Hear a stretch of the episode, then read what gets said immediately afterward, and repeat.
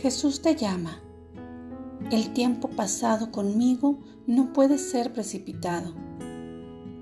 Cuando andas apurado, tu mente se mueve inquieta entre mí y las cosas que tienes por delante para ejecutar.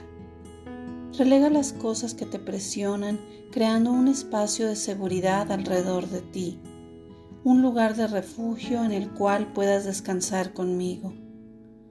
Yo también deseo este tiempo de atención concentrada y lo uso para beneficiarte, para bendecirte, fortalecerte y prepararte para el día que tienes por delante.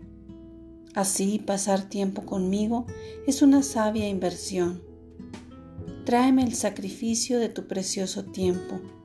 Esto creará un espacio sagrado alrededor de ti, un espacio en el que dominarán mi presencia y mi paz.